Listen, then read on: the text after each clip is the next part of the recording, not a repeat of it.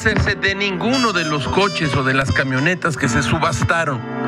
Estos vehículos neoliberales estaban como para Gamés, diseñados, diseñados para él. En su gran mayoría negros, hieráticos, blindados. Gil deseaba el A8 blindado y estaba dispuesto a pagar los casi dos millones de pesos que pedían por él. ¿Qué o qué? ¿Dudan de la solvencia de Gamés?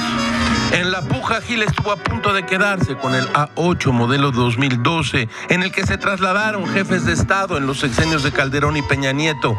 Pero el empresario Enrique Herrera se lo ganó por una nariz. Codiciosos, inverecundos, desaforados, ambiciosos, ni hablar.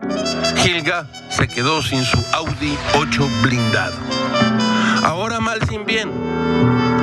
Gobierno de la República recaudó 61 millones de pesos, lejos de los 100 millones que se había propuesto la venta estatal para fortalecer a quién? A la Guardia Nacional. Gilga inquiere. ¿De verdad necesita el gobierno de la República 100 millones de pesos para eh, aumentar al presupuesto de la nación? No, desde luego que no. Pero esparce la idea de que los coches caros los usan los corruptos, la idea de que el dinero siempre es sospechoso y de que la austeridad no es sencillez, moderación y cumplimiento de las normas morales, sino sombra y pobreza. Así como usted lo oye.